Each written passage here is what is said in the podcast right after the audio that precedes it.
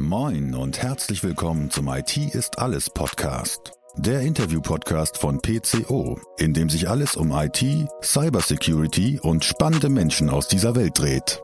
Eure Gastgeber sind Marcel Sievers und Julius Hölche. Viel Spaß! Hallo da draußen an den Empfangsgeräten. Hier spricht euer Julius. Wir haben wieder eine neue Podcast-Folge für euch. Wir haben gerade extra wieder nachgeguckt, damit wir nicht wieder vergessen wie vor zwei Folgen. Es ist die Folge 39 und zum 39. Mal begrüße ich Marcel. Es ist das 38. Mal. Ich war einmal im Urlaub, falls du dich erinnerst. Oh ja. ja. Äh, die Folge habe ich ausgeklammert, weil da ging es mir so schlecht, weil du nicht bei mir warst. Ähm, aber warum es mir gut geht, ist, weil der Carlo heute da ist. Herzlich willkommen in unserem Podcast. Vielen Dank, lieber Julius und hallo Marcel. Danke euch für die Einladung. freue mich sehr. Sehr schön. Freut uns auch wirklich sehr, dass du da bist. Ähm, für alle, die dich jetzt nicht kennen, äh, Schande über deren Haupt, aber äh, erzähl mal, wer du bist und was du machst und warum man dich kennen sollte.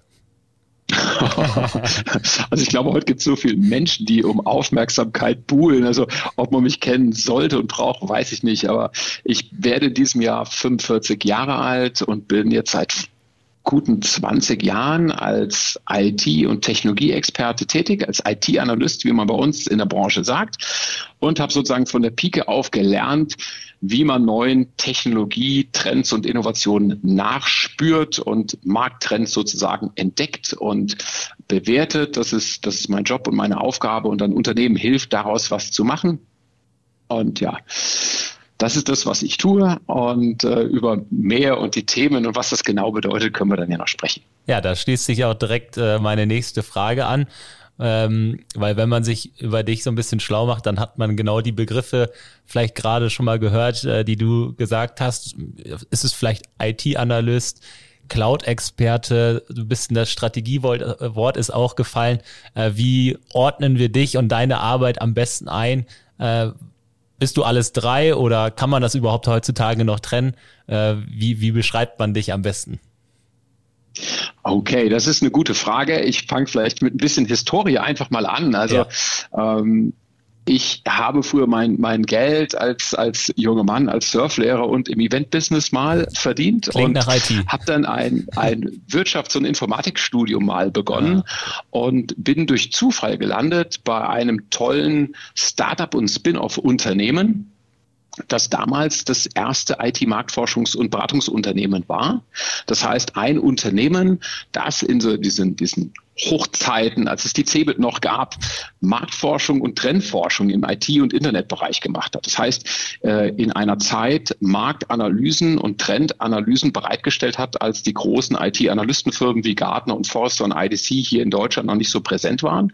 Und in einer Zeit, wo der IT-Markt zwar sehr stark gewachsen ist, aber niemand wirkliche Daten und Insights hatte, warum bestimmte Anwender und Firmen bestimmte Produkte kaufen, warum Unternehmen sich fürs Internet und E-Commerce begeistern und auf welche Art und Weisen die das machen, warum man bestimmte Softwareprodukte von Microsoft oder anderen Firmen halt einsetzt und so bin ich dann in diese Branche hineingeraten und über diese Tätigkeit dann zum IT-Analyst geworden. Und dieses Berufsbild des sogenannten Industry-Analysten, früher hat man auch Influencer dazu gesagt, das hat heute auch in ganz anderen Domänen äh, eine, eine wichtige Rolle geht es halt darum, dass man sich sehr intensiv mit den Marktentwicklungen und Trends beschäftigt, versucht, die zu systematisieren und zu strukturieren und verständlich zu machen für die Menschen, die halt IT im Tagesgeschäft haben, sodass die sich bei ihren Investitionsentscheidungen, bei ihrer Strategieformulierung, äh, bei der Organisation ihrer IT einfach mit den strategischen Entwicklungen auseinandersetzen und dann intelligent investieren können. Also darum geht es in diesem Geschäft und natürlich auch keine Trends zu verpassen, wenn es darum geht,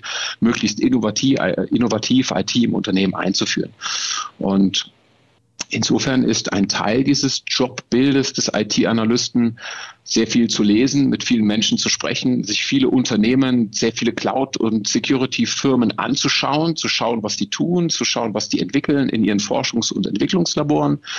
Und das, wie gesagt, dann zu verstehen, zu systematisieren, Reports und Studien zu veröffentlichen und dann in Form von Unternehmens- und IT-Beratung und in Form von konkreten Projekten dann IT-Leitern zu helfen in den Unternehmen, daraus im Endeffekt eine richtige Strategie abzuleiten und die dann auch umzusetzen. Also zu fragen, wie muss mein neues Rechenzentrum aussehen? Das waren Fragen, die man sich vor 20 Jahren noch gestellt hat. Äh, Fragen, ob man ein Unix-System durch ein Linux ablösen kann, äh, was man im Internet treiben kann und natürlich immer die Frage, die seit 20, 25, 30 Jahren im Raum steht, wie man IT-Systeme intelligent absichern kann, wie man auf Daten aufpasst, wie man Anwendung äh, sicher äh, programmieren und bereitstellen kann.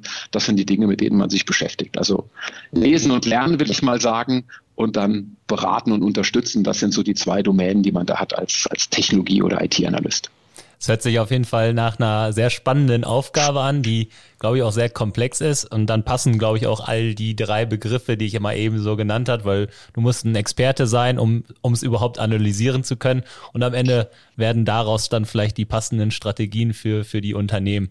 Ähm, jetzt hast du gerade mal schon mal so ein paar ja, die Branche auch angesprochen, die, wie sie sich verändert hat äh, und so, mal so ein paar Unternehmen genannt, wie Gartner und Co.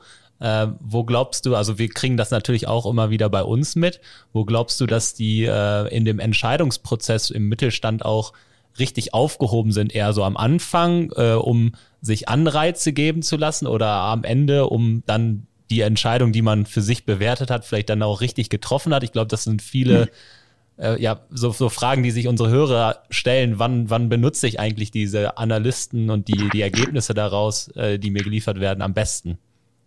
Das ist eine sehr gute Frage. Ich muss natürlich immer so ein bisschen aufpassen, weil ich noch einen gewissen Bias habe, dadurch, dass ich selber Analyst bin und wir ja. auch äh, bis vor kurzem eine eigene Analysten-Company hatten, die halt im Cloud-Bereich sehr aktiv war und jede Analystenfirma natürlich die eigenen Ansätze und auch Methoden hat, äh, wie der Gartner Hype Cycle oder die Forrester Technology Wave. Ja. Übrigens ein super cooler Begriff, das hätte ich gerne erfunden, weil ich halt immer noch gerne surfe. da hätte ich am liebsten auch die, die Technology Wave erfunden. Ähm, da muss man immer so ein bisschen gucken. Also in, im deutschsprachigen Raum würde ich mal sagen, werden Technologie- und IT-Analysten häufig am Anfang der Entscheidungsfindung eingesetzt, wenn es darum geht, mit welchen Technologien und Trends sollte ich mich beschäftigen. Welche Technologien haben äh, strategisch gesehen auf zwei bis fünf Jahre oder fünf bis zehn Jahre, wobei wenig Unternehmen so lange planen, muss man sagen. Mhm. Das heißt, meistens ist der Scope so was passiert strategisch in den nächsten zwei bis fünf Jahren? Welche Skills, welche Technologien muss ich in meiner IT sozusagen haben im Portfolio, um mein Unternehmen voranzubringen, um entweder effizienter meine Systeme zu betreiben, um Innovationen im Kontext digitaler Geschäftsmodelle zu ermöglichen, um cooleren Code zu schreiben, um meine Infrastruktur sicherer zu machen. Was sind da die neuen Trends? So, das heißt, das ist sozusagen der Home Turf der meisten Analysten. Und das Geschäftsmodell, muss man sagen, auch der großen amerikanischen Analysten, Companies und der alten Kollegen jetzt bei Gartner, Forrester, IDC, ist schon stärker auf der, auf der Research- und Trendseite. Das heißt, dort hat man einfach wirklich tolle Teams an Experten, die haben ja teilweise 500 oder 1000 Experten zu jedem Tech-Thema mhm. und die können über, über jedes Technologie-Trendthema weltweit schreiben und sprechen. Aber deren Job ist es im Endeffekt nicht, dann diese Transformation in den Unternehmen zu machen. Das heißt, die Beratung von einem mittelständischen Unternehmen, wie man es jetzt konkret umsetzt. Ähm, vor allem, weil die natürlich mit einem Cloud-Report, äh, den man dann erstellt hat und der vielleicht 4.000 oder 5.000 Dollar kostet, deutlich mehr verdient, wenn man ihn einfach im Internet noch tausendmal mehr verkauft, äh, anstatt halt 100 kleine Beratungsprojekte mit Unternehmen dann vielleicht auch umzusetzen, die auch diese Zahlungsbereitschaft nicht haben wie die Großen. Also ich glaube, das kann man so ein bisschen unterscheiden. Aber es gibt in Deutschland ja auch ganz viele tolle und ihr habt ja auch selber Einheiten, die Beratung machen. Es gibt auch ganz viele tolle deutsche IT-Dienstleister und Berater, die sich dann an diesen Trends orientieren und die dann den Kunden vor Ort, egal ob Mittelstand oder großes Unternehmen, helfen, diese Sachen in der Praxis umzusetzen. Es klingt äh, auf jeden Fall bei dir sehr, sehr viel individueller, als es bei den äh, Großen dann der Fall ist. Wie, wie, wie kann ich mir das dann vorstellen, aus diesen Analysen heraus äh, dann auch in das, in die Umsetzung zu gehen, wie du dann diese Strategien dann auch ähm, bei, bei den Unternehmen treibst? Vielleicht gibst du uns mal so ein, so ein knackiges Beispiel. Ja, also die Frage, die berechtigterweise viele europäische IT-Leiter, Unternehmensführer, Digitalverantwortliche natürlich stellen, ist, wie komme ich jetzt von so einer tollen Strategie und von 100 Seiten PowerPoint zu einer IoT-Plattform, äh, auf der ich neue Geschäftsmodelle baue. Mhm. Ja? Und das waren zum Beispiel Dinge, die wir in der Vergangenheit immer gerne gemacht haben und wo wir uns einfach anders positioniert haben gegenüber den großen Analysten-Companies wie jetzt Gartner und Forrester, die halt dann viel publiziert und weniger umgesetzt haben. Wir haben unseren Kunden einfach gesagt, bei uns sind die Experten auf beiden Seiten tätig. Das heißt, die publizieren, die lesen und lernen und wir bieten euch sozusagen diesen Wissenstransfer an. Und wenn ihr möchtet, können wir im Bereich IT-strategische Planung oder auch bei der Architektur von IT-Plattformen natürlich unterstützen.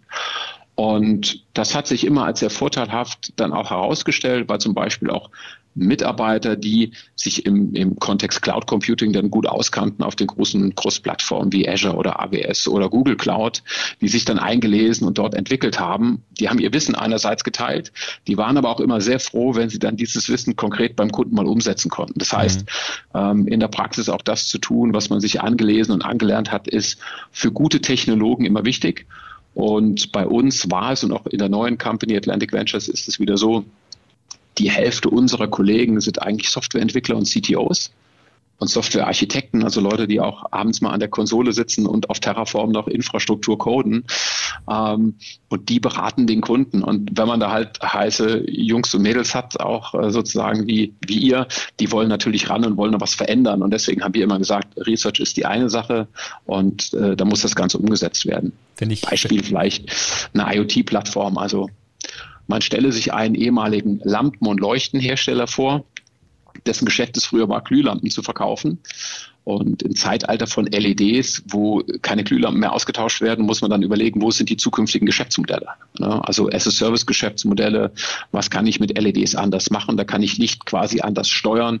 Und dann liegt es natürlich nahe, zum Beispiel eine IoT-Plattform zu bauen. Und das darf ich erzählen, weil das auch ein recht äh, ähm, publikumsträchtiges Projekt war ähm, durften wir mal gemeinsam mit, mit Osram in so einem Co-Creation-Ansatz eine IoT-Plattform bauen namens Lightelligence, auf der dann sozusagen Sensorinformationen aus, äh, aus den ganzen Lichtquellen verarbeitet worden sind, um neue Geschäftsmodelle abzuleiten. Und wenn man sich überlegt, wie groß das Thema New Work und Coworking jetzt geworden ist, wo man auch nach Corona natürlich überlegt, wie man Büroraum und Officefläche intelligenter und besser nutzen kann oder auch teilen kann, dann ist natürlich immer eine große Frage, wie kann man in großen Bürotürmen äh, die Auslastung erhöhen, das Arbeitsklima verbessern. Ihr habt eine schöne Beleuchtung bei euch im Studio, können jetzt die Zuhörer nicht sehen.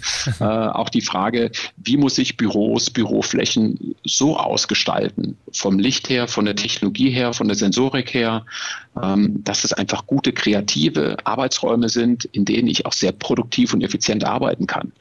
Ähm, das sind halt Dinge, die wir dann sozusagen mit dem Kunden gemacht haben, von vom Grobkonzept über die API-Spezifikation, das Schreiben der Module, über das Anlernen und das Coaching der, der Softwareentwickler halt bis zum Betrieb solcher Plattformen nachher in der Public Cloud und im 24,7 inklusive Support, wenn irgendwo was nicht geht.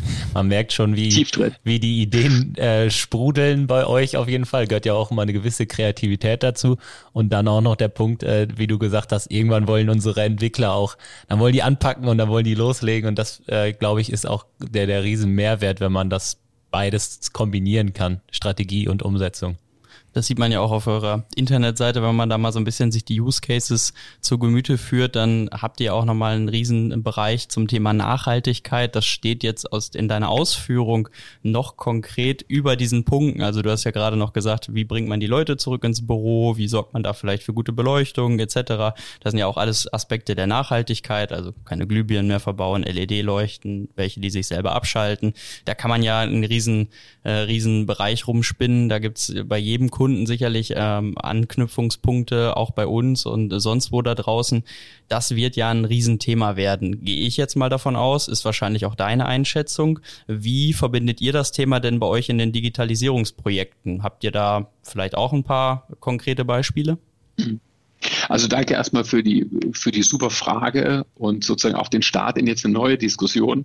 Ähm, vielleicht rückblickend auch auf, auf diese letzten zehn Jahre Cloud-Transformation und digitale Transformation. Wir haben versucht, unseren Kunden immer zu erklären, dass, dass Digitalisierung kein Selbstzweck ist. Also man macht das einfach nicht nur, um zu sagen, hey, wir jetzt auch digital, sondern das muss ja irgendwo sinnvoll sein für das eigene Unternehmen, für die eigenen Kunden, für die eigenen Mitarbeiter. Es muss irgendeinen Sinn und Zweck erfüllen. Und ich glaube, wenn man über Sinn und Zweck nachdenkt, wir haben jetzt zehn Jahre Digitalisierung, Cloud-Transformation gemacht. Da sind einige Unternehmen noch dabei, das quasi noch final umzusetzen. Aber ich glaube, das ist gelaufen. Und die Riesenaufgabe, die jetzt vor der deutschen Industrie und auch vor den anderen Unternehmen im Dienstleistungsbereich äh, liegt, in Deutschland als auch in Gesamteuropa, ist die Frage, wie werden wir zu einer, zu einer nachhaltigen Wirtschaft? Wie kommen wir zu einem neuen Geschäftsmodell, das, das Materialien und Ressourcen intelligent nutzt, die in so einen zirkulärwirtschaftlichen Approach reinkommen, ne, dass man Materialien nicht mehr wegschmeißt, wiederverwendet, dass wir energieeffizienter werden, dass wir äh, klimaneutrale Geschäftsmodelle und Produkte einfach haben. Das ist, das ist das Riesenthema. Und wir haben einfach, nachdem wir sozusagen unsere, unsere letzte Unternehmung äh, hatten wir viel Glück, haben hart gearbeitet und konnten die sozusagen weiterentwickeln und mit einer anderen Firma zusammenlegen und verkaufen. Das war also unternehmerisch eine tolle Sache, tolle Erfahrung, ein toller Journey, wie man heute sagt. Und ähm, als ich dann als, äh, als alt äh, als Gründer und Gesellschafter ausgestiegen sind und wir darüber nachgedacht haben mit ein paar neuen Leuten, was für eine Art von Firma wollen wir denn bauen, was können wir denn? Also dann wussten wir, wir können handwerklich irgendwie Beratung und Trends und wir können auch Software- und Plattformarchitektur und entwickeln. Aber wozu machen wir das? Also was ist jetzt so das Anwendungsfeld? Und dann sind viele natürlich im Team, denen das eine Herzensangelegenheit ist und auch Leute, die Familie haben und dann sieht man so seine Kinder und es hat acht Wochen draußen nicht geregnet und dann ist natürlich vollkommen klar, dass man sagt, hey, da, da wollen wir mitmachen. Also mit dem, was wir können. Wir wollen gerne Daten, digitale Innovation, neue Technologie nutzen um Unternehmen zu helfen, diese Transformation hin in Richtung Nachhaltigkeit irgendwie zu bewältigen. Und ähm, du hattest nach einem konkreten Beispiel äh, gefragt, wenn man jetzt in die, in die Automotive-Branche reinschaut, äh, egal ob es jetzt Automobilzulieferer sind oder auch die wirklich Fahrzeugentwickler, die wissen ein paar Dinge ganz konkret. Sie wissen, Punkt eins, in 2035 dürfen wir keine Verbrenner mehr produzieren und verkaufen. Die wissen, Punkt zwei, wir müssen mehr E-Autos haben, wir müssen gescherte Mobilität anbieten.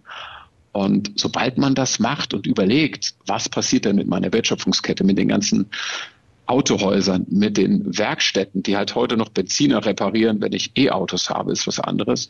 Und was passiert in dieser Branche, das ist halt wirklich gerade in Deutschland natürlich riesig wenn die Autos und die, auch die, die Leistungsmerkmale und Features in den Autos immer stärker digitalisiert sind. Softwarefunktionalität im Auto ist mittlerweile softwaregetrieben, ist ein Update-Prozess. Also da spricht man hier von Over-the-Air-Updates. Also das Auto kann entweder PS freischalten, du kannst einen anderen Sound in dein Auto reinlegen, weil ein E-Auto ja keinen Sound hat. Also du willst irgendwie, du willst einen neuen Sound, du willst mehr Motor, du willst andere Fahrer freischalten, du willst eine neue Versicherung auf das Auto drauf haben, du willst dein Auto scheren mit Leuten in deiner Nachbarschaft. Das sind alles Software-Features und das geht überall um das Thema Daten. Wem gehören die Daten? Was kann das Auto? Welche Features kannst du freischalten? Und das ist natürlich eine ganz klare Softwareangelegenheit. Und Tesla hat das natürlich vorgemacht. Ne? Da ist das kein Auto, sondern es ist eigentlich ein Software-Defined Asset. Äh, da braucht man einen digitalen Zwilling, da braucht man APIs und Schnittstellen und muss dafür Sorge tragen, dass das Auto demnächst die, die neuen Features quasi Software definiert sind.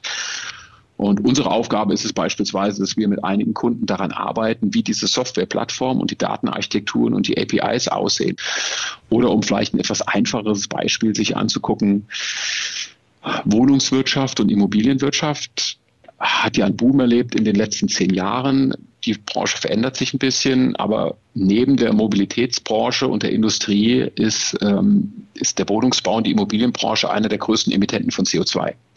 Und wenn man sagt, man kümmert sich ums Thema Nachhaltigkeit, dann sind so Dinge wie ein wirklich datenbasierter, softwaregetriebener CO2- und Nachhaltigkeitsausweis, also das, was wir als Energieausweis heute so ein bisschen haben, auf vier Seiten Papier, wo der Energieberater halt ein paar Sachen gerechnet hat. Das ist eine Sache.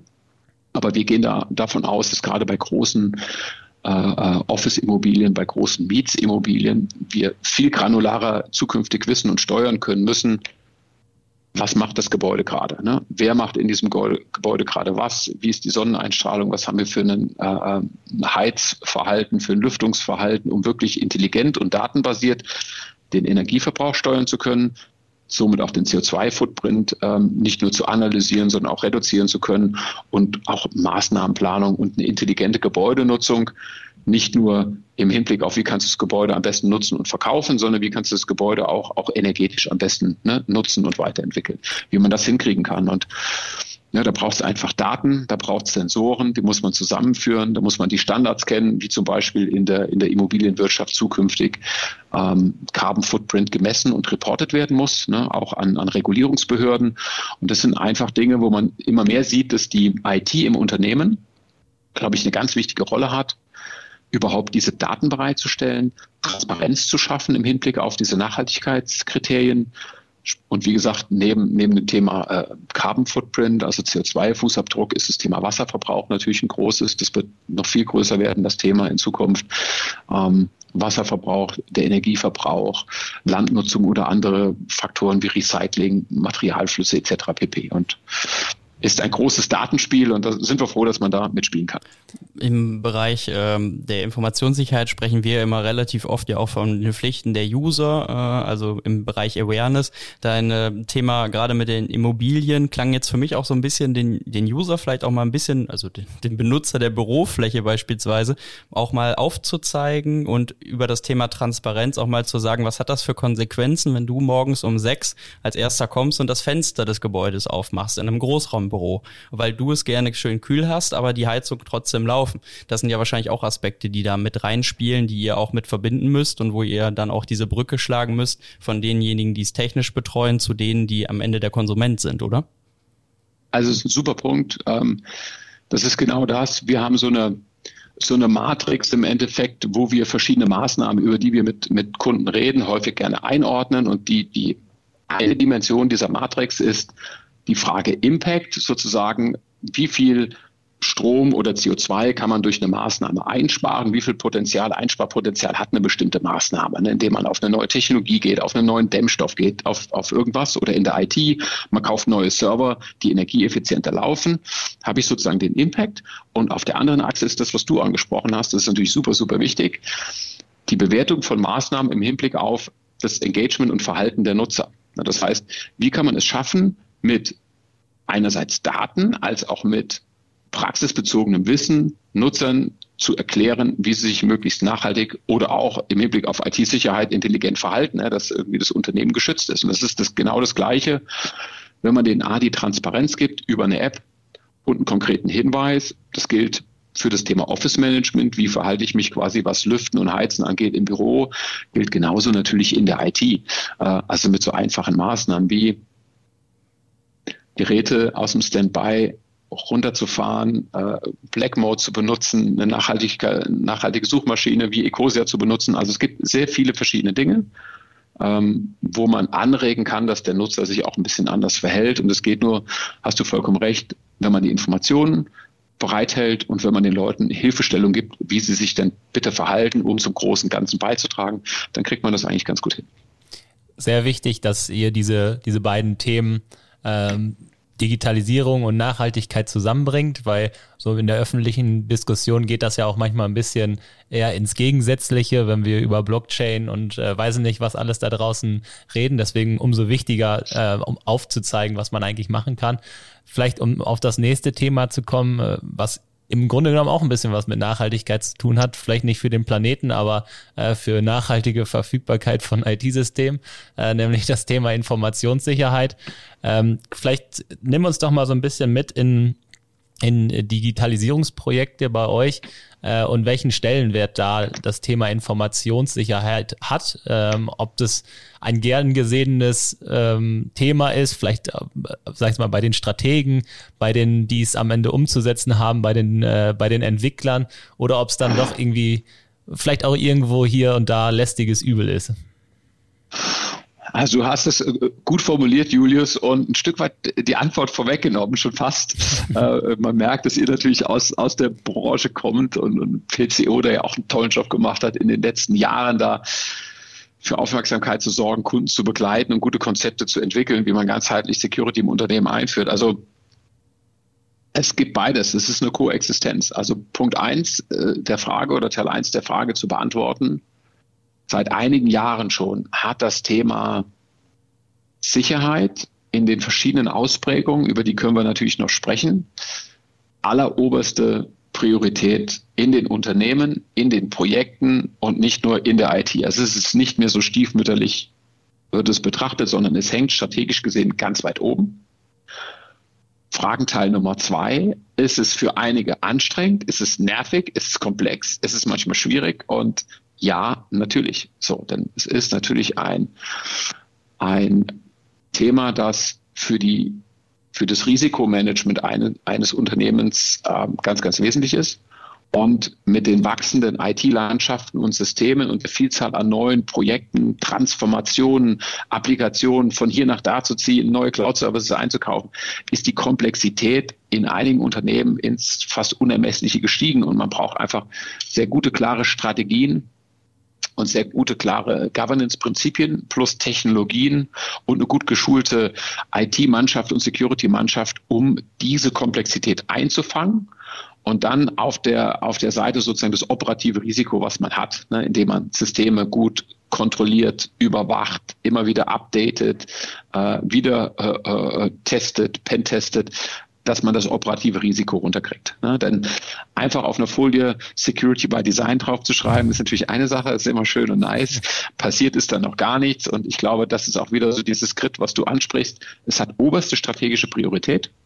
Und wir können natürlich auch darüber reden, was hat dazu geführt, dass das heute so ist. Denn vor fünf, sechs Jahren war das noch nicht wirklich so. Da hat man das gerne auch gerade auf Vorstandsebene immer so ein bisschen weggeschoben und hat sich lieber auf die angenehmen und innovativen Aspekte äh, von IT und Digitalisierung konzentriert. Und jetzt auch natürlich mit dem Thema Versorgungssicherheit, kritische Infrastruktur, Resilienz im Thema Covid und diese schlimme kriegerische Auseinandersetzung in, in Osteuropa, da Russland und Ukraine, hat das natürlich nochmal so deutlich gemacht, dass IT-Sicherheitsrisiken in, und ich glaube, das ist der Unterschied gegenüber noch von vor fünf oder zehn Jahren, auch gerade jetzt nach dieser Corona-Krise, wo digitale Prozesse und der Verkauf über E-Commerce für viele Unternehmen und auch digitalisiertes Supply Chain Management und Procurement, das ich nur über das Internet einkaufe, dafür gesorgt hat, dass Firmen einfach komplett lahmgelegt sind. Und dass das nicht nur für große Unternehmen und DAX-Konzerne gilt und Thema ist, sondern dadurch, dass mittlerweile irgendwie 30 Prozent des IT-Budgets ähm, ja aufgewandt werden, um verschiedene Software-as-a-Service-Dienste aus der Cloud einzukaufen. Ist vollkommen klar. Wenn ich da nicht draufkomme oder die mich infizieren und da quasi all meine IT-Systeme und mein Netzwerk zugespammt ist, wenn die User nicht mehr morgens ihr Office 365 benutzen können, weil ich mein Netzwerk nicht sauber gehalten habe, dann ist einfach Schicht im Schacht. Und das haben A natürlich viele Menschen erlebt. Das ist medial sehr präsent. Und die Fallhöhe wenn IT-Security nicht ordentlich gehandhabt wird im Unternehmen, ist einfach viel höher. Das heißt, mit jedem Jahr, mit dem die Cloud-Transformation und die digitale Transformation voranschreitet und die Digitalisierung des Unternehmens voranschreitet, desto größer ist einfach die Fallhöhe. Und das ist sozusagen vom Mittelstand bis zum Großkonzern ist das jetzt allen, allen bewusst. Und ich sage mal, selbst der, das Fünf-Mann Rechts, die Fünf-Mann-Rechtsanwaltskanzlei oder die Fünf-Personen-Rechtsanwaltskanzlei weiß, wenn ich mir was einfange, meine Harddrives encrypted sind, dann kann ich nur noch mit einem Bitcoin quasi bezahlen und mich freikaufen und ansonsten bin ich out of business. Und ich glaube, das ist der, der fundamentale Wandel, der in den letzten Jahren in den Köpfen stattgefunden hat. Und man sieht halt, in vielen Köpfen ist es drin, aber dieser Call to Action, den haben noch nicht alle gemacht, denn man sieht immer noch viele Unternehmen, die das Scheunentor noch relativ weit offen haben, sagen wir es mal so. Das heißt, du würdest sagen, so im Kontext der letzten zwei bis drei Jahre haben sich die Trends dann schon so entwickelt, dass das Thema Informationssicherheit mehr in der breiten Masse angekommen ist und dass da auch eben ein Umdenken stattfinden musste, gerade auch durch die Corona-Pandemie, die uns ja jetzt auch schon seit zwei Jahren begleitet. Was glaubst du denn, wie haben sich denn auch die Herausforderungen bei den Verantwortlichen verändert, also bei IT-Verantwortlichen oder sogar bei IT-Security-Verantwortlichen, wenn man jetzt mal sich zurückerinnert an den Start der Pandemie, vielleicht auch noch ein Jahr davor, als so die ersten Analysen fürs Folgejahr gab, wie, wie war das? Hm. Ist ein guter Punkt. Also ich glaube, das Gros IT-Sicherheitsverantwortlichen, die hier in, in, in, Deutschland und im deutschsprachigen Raum ihren Job machen und, und Verantwortung haben für IT-Systeme und Infrastrukturen, machen einen echt guten Job. Also wenn man auch mal so einen internationalen Vergleich sich anschaut, machen die einen operativ wirklich guten Job. Sie machen einen Job schlecht und das seit Jahren. Äh, ist vielleicht ein Stück weit auch so in der, in der Biografie der Personen angelegt. Das, was ein Marktier gut kann. Dinge verkaufen, Geld reinholen und sich beim Management sozusagen auch beliebt zu machen und auch um große Budgets zu, zu kämpfen und große Projekte. Das schafft man, glaube ich, im IT-Security-Management nicht so gut, auch weil das natürlich so ein etwas stiefmütterliches Dasein hatte. Das heißt, es gibt zumindest nach unseren Analysen und Dafürhalten, also unsere Einschätzung der Marktsituation und auch das, was wir an Research und Analysen durchführen, zeigt im Endeffekt zwei Dinge. medial als auch in allen Studien, die durchgeführt werden bei den unterschiedlichsten Entscheiderleveln, zeigt, das Thema Security steht ganz oben auf der Agenda. Bis hin zum Vorstand, bei Aufsichtsräten. Überall ist das vollkommen klar. Es steht ganz, ganz weit oben.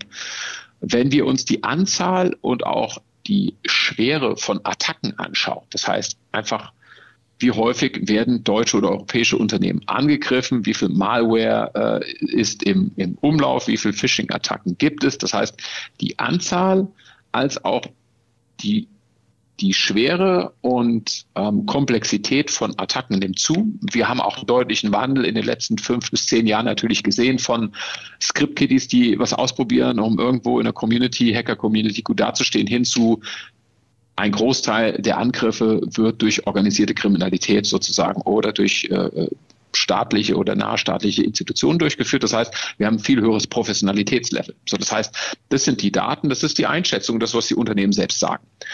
Und wenn man sich dagegen anschaut, in welchem Umfang die IT-Budgets und die Ausgaben für Personal, für Software etc. gewachsen sind und wie viel auch investiert wird in wirklich neue, innovative Ansätze, organisatorisch, prozessuell und von der Technologie her, wie man IT-Security neu denken kann, da muss man sagen, da ist ein riesen Mismatch. Also das Thema wird sehr hochgehängt, aber das Budget für IT-Security ist nicht mitgewachsen. Und ich glaube, das ist ein Problem. Und wie gesagt, viele IT-Sicherheitsverantwortlichen machen einen super Job, legen sich krumm, zerreißen sich und ihre Teams, um irgendwo den Laden zusammenzuhalten.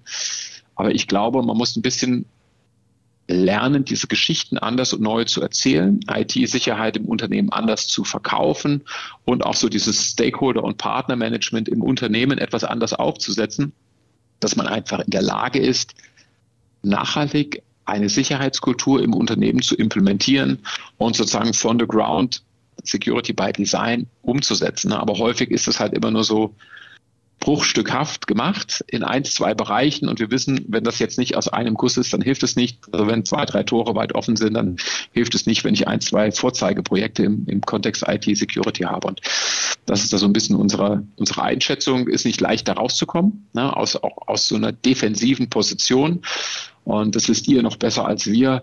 Wenn der Laden läuft, ist alles Bombe, ist prima. Ne. Das heißt, jedes Unternehmen das in den letzten zwei Jahren keinen Vorfall hatte, wo diese schlimmen Ereignisse, wenn die Bänder stillstehen, wenn die Mitarbeiter nicht arbeiten können, wenn man an die Bankguthaben nicht drankommt, wenn kein Material ankommt, weil das ERP-System nicht funktioniert, ne, wenn nicht bestellt werden kann bei den Lieferanten. Also wer das nicht präsent hat im Kopf, bei dem senkt sich dann so sukzessive die Relevanz immer weiter ab und dann vergisst man eigentlich, dass Security ein wichtiges Thema ist und die Leute müssen immer diesen Peaks bekommen und ich glaube, dafür brauchen wir neue Ansätze vom Storytelling, von der Organisation und von den strategischen Ansätzen, wie wir IT-Sicherheit im Unternehmen verankern, dass mitgemacht wird, dass mitgezogen wird und dass auch einfach mehr Geld bereitgestellt wird. Also ich finde, man gibt in Deutschland zu wenig aus. Es wird auch von Bundesseite, müsste mehr Geld zur Verfügung gestellt werden. Und wenn man sich anguckt, so die, die, die Top 5 Länder und die Top 5 Märkte für IT-Security, äh, dann sieht man, wie man es machen könnte. Also wenn man sich anschaut, wie in Israel äh, das funktioniert, das ist ein sehr, sehr kleines Land, ein wirtschaftlich viel, viel schwächeres Land als Deutschland, eine so extrem hohe IT-Sicherheitskompetenz und auch einen höheren IT-Security-Level in den eigenen Unternehmen hat, weil man auch schon historisch gesehen sehr, sehr viele Feinde hatte, ne, die hart gegen einen kämpfen, sozusagen da an der Front, ähm, hat man zumindest mal so einen Vergleich. Und wir haben viel zu verlieren in Deutschland und deswegen würde es sicherlich Sinn machen, da mit frischem Denken und auch mit mehr Geld dran zu gehen und diesem Thema wirklich die Rolle zu geben, die ihm, die ihm zukommt. Mir fällt da so ein bisschen so ein kleiner Vergleich ein, gerade an der Stelle, wo du das sagst, auch mit äh, den Geldern. Ich finde, das kann man eigentlich sehr gut auch auf die Corona-Pandemie legen, indem man einfach sagt, jeder kennt ja auch jemanden, der aktuell infiziert ist oder infiziert war, will es aber selber ja gar nicht bekommen. Das heißt, geht ja auch zu Tests hin, sorgt für sich selber, kauft sich Masken, hält Abstand. Ähm, und die Tests sind nun mal ja bis heute noch staatlich subventioniert. Keiner muss dafür bezahlen. Da kommt jetzt wieder der Staat ins Spiel. Das ist jetzt wieder so eine Sicherheit, die bringt er im Kritis-Sektor. Die fehlt aber eben noch bei anderen Privatunternehmungen.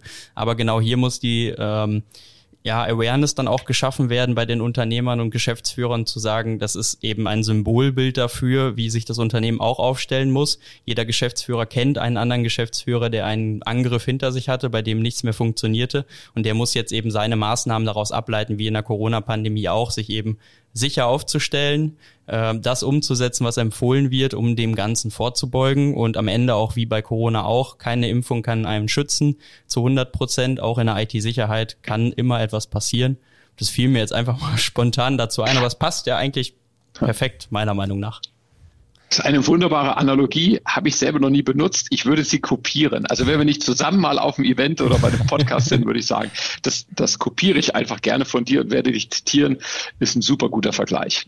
Ich finde, äh, dass das Mismatch, was du und die Erkenntnis daraus, die du äh, gerade mal hier reingebracht hast, äh, auf jeden Fall sehr spannend. Auf der anderen Seite, wir haben jetzt mit, äh, wir haben jetzt viel über Herausforderungen und Risiken gesprochen, aber um das Mismatch, sag ich mal, auszugleichen, gibt es ja auch, das ist das Gute an der IT-Sicherheit, Möglichkeiten, sich aufzustellen und dieses Mismatch vielleicht zu beseitigen. Äh, auch da hat sich, denke ich, in den letzten, in den letzten Jahren sehr, sehr viel verändert. Äh, sehr, sehr spannende Trends und auch sehr, sehr spannende Technologiesprünge. Äh, vielleicht nimm es doch da auch nochmal kurz mit, äh, was so für dich äh, die, ja, vielleicht die, die Game Changer da auch im, in, in der, ähm, der IT-Sicherheit waren. Okay, guter Punkt. Äh, vielen Dank für die Frage. Ich glaube, was man nicht unterschätzen darf, ist der, der riesige Hebel durch das Thema Cloud Computing und sozusagen die Verlagerung von Verantwortung aus, gerade in den kleineren, wirklich sehr kleinen und mittelständischen Unternehmen in Richtung, in Richtung Cloud. So, das heißt, man kann für ein Unternehmen mit 20 Mitarbeitern, die dann irgendwie 10 Euro für ihre Cloud-Ressourcen zahlen oder sagen wir mal 20 Euro, wenn noch auf Azure ein bisschen was dazukommt. Man kann sich wirklich als 20 Mann starkes, kleines, mittelständisches Unternehmen ein IT-Sicherheitsniveau bei den großen Companies einkaufen, wie es früher nur eine Deutsche Bank, eine Allianz oder äh, eine BMW sich hatte leisten können. So, das heißt, dieser, dieser, diese Riesenkluft zwischen was kann man auf der, auf der Seite von, von eigenen Personalkapazitäten und, und auch Skills, ne, Ausbildung, Zertifizierung überhaupt leisten als kleines Unternehmen, wo bei 20 Leuten vielleicht eine halbe, eine Person mit einem halben Job sich um die IT kümmert, die muss noch einkaufen und Support machen und die Notebooks bestellen und, und, und. Vollkommen unmöglich, um gegen, gegenüber hochprofessionellen, elaborierten Cyberattacken des eigenen Unternehmens zu, zu schützen und zu beschützen, vollkommen unmöglich. Das heißt, die Verlagerung von einem Großteil zumindest der einfachen, der Standard-IT, ne? Collaboration und Kommunikation, Software, auch was wir jetzt hier machen, Aufzeichnungen über Teams, das hätte man früher nie geschafft, Videoconferencing übers Netzwerk sicher und performant so hinzukriegen, dass es keiner abhört. Das schafft man nur, indem man es über die Cloud bezieht. So, das heißt, es ist ein großer ein riesiger Vorteil im Hinblick auf die auf das operative Security Management, würde ich mal sagen. Und viele Unternehmen haben dadurch einen großen Sprung gemacht. Natürlich kann man mit dem Rest seiner IT, wenn man ein Datacenter hat, was vielleicht nicht State of the Art ist und ein Netzwerk, was nicht gut geschützt ist, man kann immer noch natürlich Sicherheitsrisiken haben, aber das, das war ein riesiger, riesiger Sprung. Muss, das muss man einfach sagen.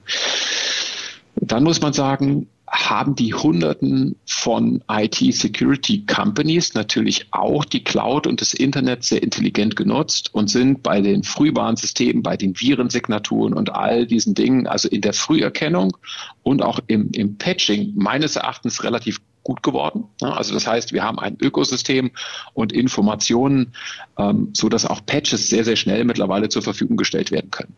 Und wenn man mal das in Relation sieht zu der Vielzahl an, an Leaks, an, an, an Zero-Day-Exploits und halt Schwachstellen, die es natürlich immer noch gibt. Und je mehr Software draußen ist, desto mehr Schwachstellen gibt es halt. Äh, wissen wir ja, funktioniert dieses Ökosystem sehr gut. Das heißt, auch auf der operativen Basis Schwachstellen zu identifizieren, ähm, auch Cyberkriminelle, das ist jetzt eher dann aus so ein Staatsthema ausfindig zu machen, da hat sich sehr, sehr viel getan und ich glaube, die IT-Security-Anbieter und auch die Dienstleister haben da wirklich einen guten Job gemacht in den letzten zehn Jahren und das, obwohl die Anzahl der Incidents ja so massiv nach oben gegangen ist. Das heißt, Cloud Computing war ein Game Changer und die Art und Weise, wie in diesem Ökosystem ähm, Prevention gemacht wird äh, und man sozusagen das Wissen neu, neu verteilt ne? und auch sozusagen die Updates in den Security-Systemen. Also das funktioniert mittlerweile schon sehr, sehr gut, muss man sagen. Dann hat meines Erachtens, da sind wir gerade noch so ein bisschen dabei, aber da war der Kipppunkt auch so vor eins, zwei Jahren, das Thema Zwei-Faktor-Authentifizierung riesig viel getan. Also eine ganz einfache Maßnahme, wo, und du hast es ja auch gesagt, Marcel, die, die User muss man mitnehmen. Ne?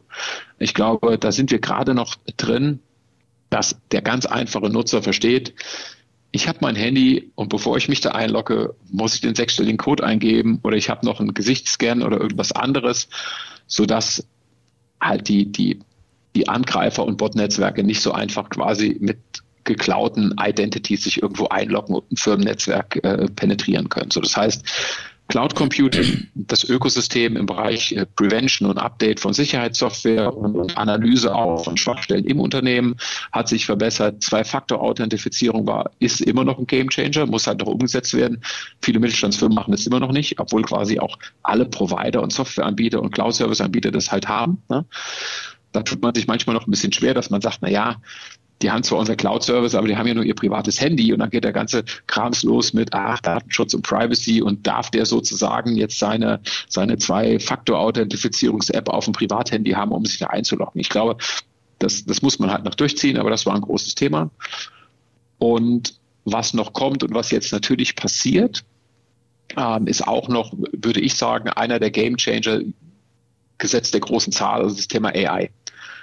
Ähm, also früher waren natürlich die Mechanismen, um Schwachstellen zu finden und dann Updates zu fahren oder auch ähm, Angreifer im Netzwerk zu, zu identifizieren, war einfach viel, viel schwerer. Und diese Anomalie-Detection, die ich heute habe, indem ich einfach den Netzwerk-Traffic der vergangenen drei Jahre in meinem eigenen Netzwerk vergleiche oder auch dann Benchmarks mache und sage, okay, das ist jetzt ein Traffic-Verhalten was in dem Unternehmen irgendwie auffällig ist. Und wir haben 5000 Vergleichsunternehmen. Bei denen ist es auch, würde das als sehr, sehr auffällig gesehen. Also gehen wir mal davon aus, da ist irgendwo ein Angreifer im Netz und kann ich ihn kontaminieren und irgendwo in eine Sandbox schicken. Das heißt, die Gefahren- und Angreifererkennung über künstliche Intelligenz und die Tatsache, dass ich halt auf den Clouds einfach diese großen Datenmengen habe, die wird auch noch mal einiges bewegen. Das werden jetzt mal so vier der, der großen Themen, neben dem allgemeinen Thema, dass die Awareness ein bisschen besser geworden ist. Also dass der normale User jetzt auch nicht mehr auf alles draufklickt, was da im Postfach reinkommt Sehr und so, so Dinge. Ähm, kryptografische Verfahren ist natürlich noch noch was Großes. Ich glaube, da hat sich auch ein bisschen was getan. Das waren keine Game Changer. Ne? Da hat man einfach jetzt ein paar Dinge nachgezogen, die es immer schon gab, die dann zur Policy geworden sind. Dass man sagt, irgendwie Data at Rest verschlüsseln und die Verbindung verschlüsseln und das ist jetzt einfach ein Nachziehen von Dingen. Und ich glaube, die wirklich spannenden Sachen, die passieren jetzt halt in den Labs von den großen Companies, wenn es dann um Quantenkryptographie und so Sachen geht. Also man sagt, hey, da sitzen die heißen Girls und Boys und die denken sich jetzt komplett neue Dinge aus, die unsere Sicherheitswelt, so wie wir sie jetzt kennen, ähm, dann nochmal auf den Kopf stellen. Aber da sind wir dann vermutlich in fünf oder zehn Jahren, wenn ihr dann die 700. Folge macht von eurem Podcast, dann können wir darüber sprechen und über das aktuelle Release dann von Google und was das heißt und ob man die 256-Bit-Verschlüsselung jetzt komplett da knacken kann. Das, das wird man dann sehen. Aber ich glaube, mit den anderen vier Dingen, äh, das ist dann so ein Mix aus, aus Technologie, Daten, Analyse und Ökosystem, die doch dafür gesagt, gesorgt haben, dass in der Breite nicht so viel passiert ist, wie man hätte denken können. Also ich persönlich, ähm, trotz der ganzen Studien und Charts, die man dann so sieht mit Anzahl der Vorfälle, finde es immer noch unglaublich und großartig, wie wenig trotz der vielen Angriffe passiert. Und da muss man einfach mal eine Lanze brechen jetzt für euch und für die ganze Community an Sicherheitsverantwortlichen, auch hier in Europa, die da einfach einen tollen Job machen, obwohl sie halt viel um die Ohren haben. Ich finde, äh, deine, deine Ausführungen passen sehr, sehr gut zu einmal den, zu unserer Strategie oder vielen Strategien von, von IT-Dienstleistern, aber auch zu den Strategien äh, unserer Partner und Hersteller und, und auch zu dem Willen unserer Kunden, weil äh, am Ende lässt sich eigentlich alles auf den ersten Punkt schon fast zurückführen, nämlich äh, es geht um Cloud. Und das macht einem die nächsten drei Punkte, die du genannt hast, einfach alle viel leichter, weil wir als Systemhaus profitieren wahnsinnig auch von der Cloud, äh, was Update-Zyklen natürlich auch angeht, die, die wir uns sparen können und vielleicht da eher ins Incident Management äh, und ins Alerting eben mehr mit einzutauchen. Also wir sparen uns einfach viel Kraft und unsere Kunden natürlich auch. Das Zwei-Faktor-Thema ist auch viel, viel größer geworden, natürlich auch durch die Cloud, äh, weil wir haben immer mehr Applikationen und so, die irgendwo liegen und natürlich auch geschützt werden müssen. Äh, und da hat dieses Zwei-Faktor-Thema, was man vielleicht früher mal für ein VPN oder so gebraucht hat, äh, heute einfach auch viel mehr Gewicht, weil man viel, viel mehr Möglichkeiten hat, in diesen ganzen Applikationen das auch zu nutzen, äh, bis hin zu den ähm, zu, zu den großen Datenbanken, wo wir was gegenchecken können, ähm, Funde gegenchecken können. Ähm, vielleicht, wir haben super Killchains, die wir damit visibilisieren können. Und das sind einfach große Punkte, die uns die Cloud bringt, äh, was wir, glaube ich, nie gehabt hätten, wenn wir sie nicht gehabt hätten.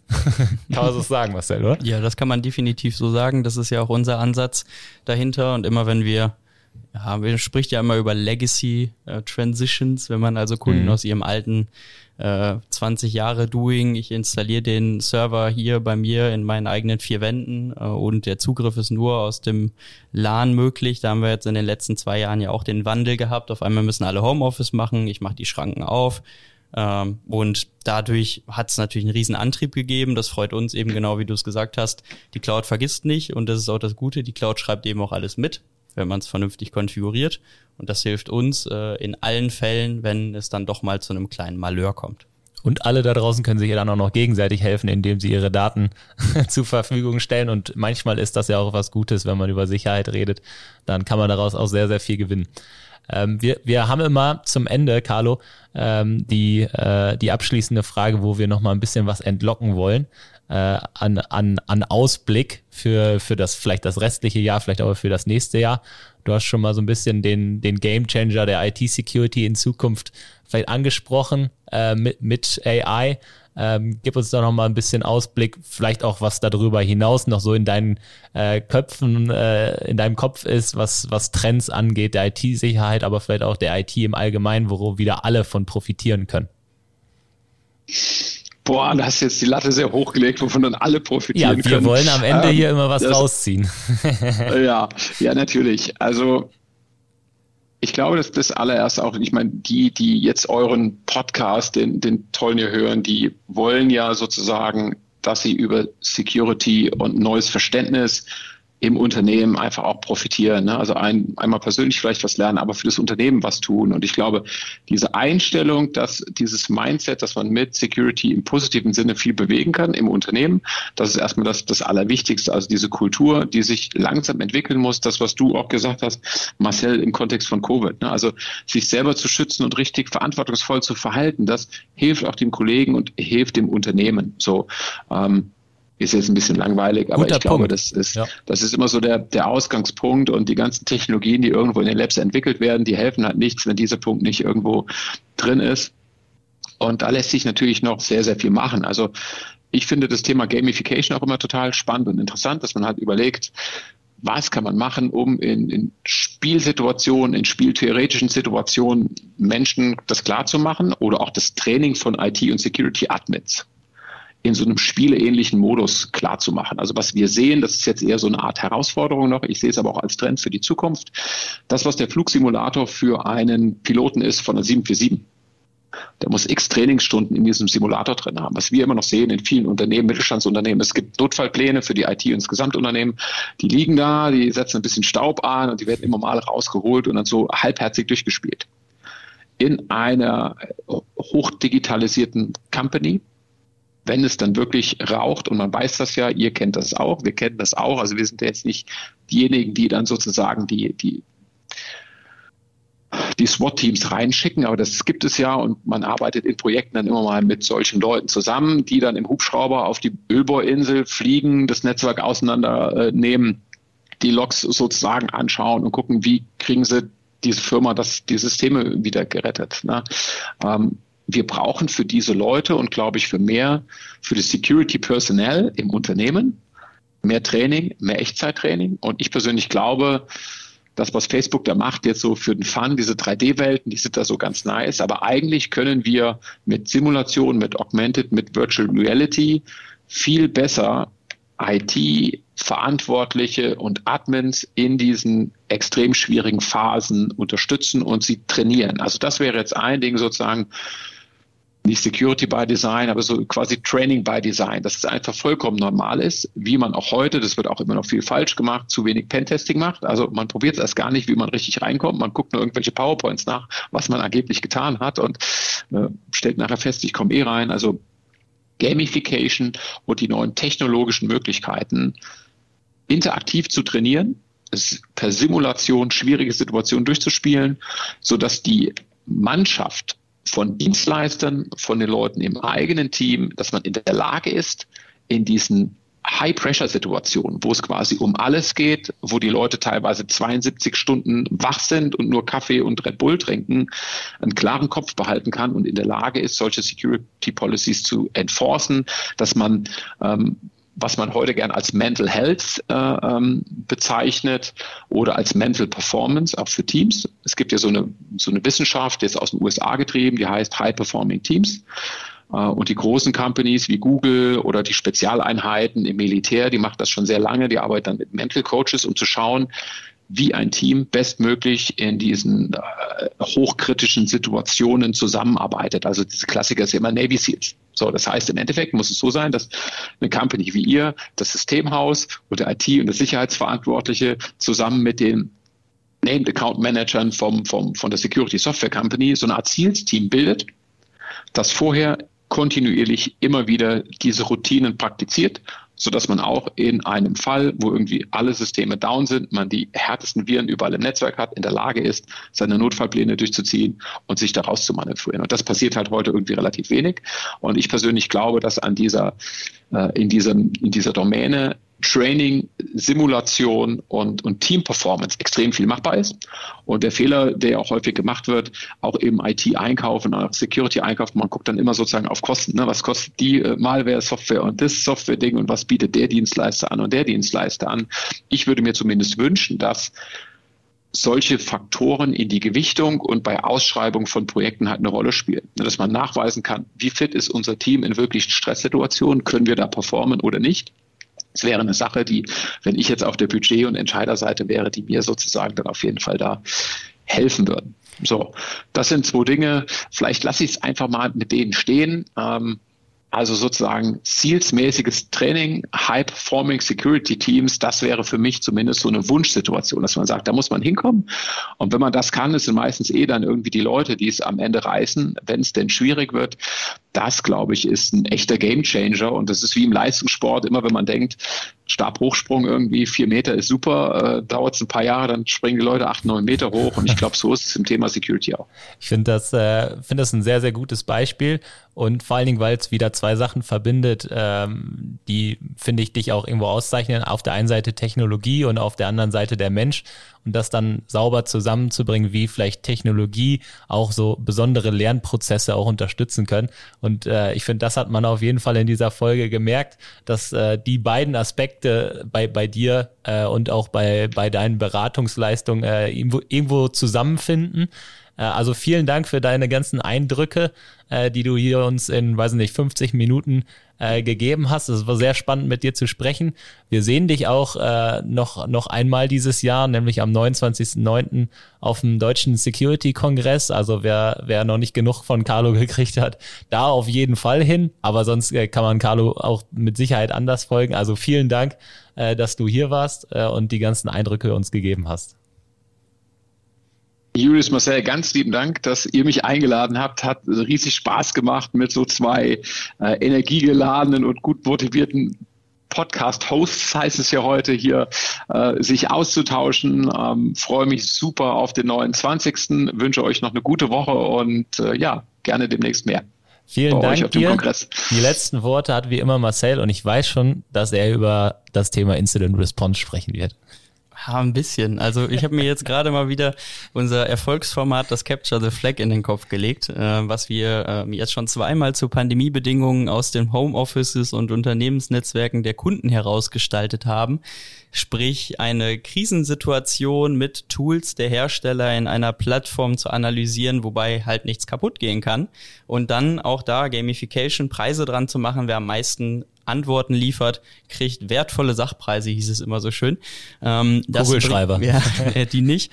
Ähm, aber das wollen wir dieses Jahr auch nochmal auf ein neues Level bringen. Haben da mit der E-Sports Arena gesprochen. Ich kann da noch nicht so viel verraten, aber zum Ende des Jahres wird es dann ein großes Event geben, sowohl für Entscheider als auch für Administratoren. Carlo ist auch dabei. Gerne auch. Äh, vielleicht für einen kurzen Impulsvortrag gegenüber denjenigen, die dann die Verantwortung für äh, die Vorfälle übernehmen müssen äh, da werden wir auch eine kleine Stage aufbauen und wollen da einfach einen runden Abend draus machen, den Leuten wirklich dann in diesen Situationen, wobei das dann auch mehr Spaß und Spiel ist, da wird wenig geweint, mehr gelacht, also kommt gern vorbei. Ähm, da wird es noch Informationen geben, da planen wir ein sehr, sehr großes Event und wollen da natürlich auch die Leuten Möglichkeiten geben, das äh, bei uns zu proben, bevor sie dann so eine Software einführen und dann davor sitzen und sagen, ja, jetzt ist der Ernstfall was muss ich denn jetzt überhaupt tun und dann wieder bei uns anrufen. Natürlich helfen wir auch, wenn, wenn der Ernstfall da ist, aber wir wollen schon vorbereitend Möglichkeiten geben, auch dem Fachkräftemangel entgegenzuwirken. Ja, stay tuned. Das sind, glaube ich, so die letzten Impulse zu dem Thema. Hat ja auch wieder was mit Incident Response zu tun. Also habe ich deine Erwartung nicht enttäuscht. Vielen Dank. Ja, und dann würde ich sagen, ihr dürft die Empfangsgeräte jetzt abschalten. Macht's gut. Das war der IT ist alles Podcast mit Marcel Sievers und Julius Hölche. Vielen Dank fürs Zuhören. Präsentiert wird der Podcast von der PCO. Die Vermarktung übernehmen Ulf Masseling und Jana Plogmann. Der Schnitt kommt von René von der Haar und die Musik wird produziert von Markus Nögel. Bis zum nächsten Mal.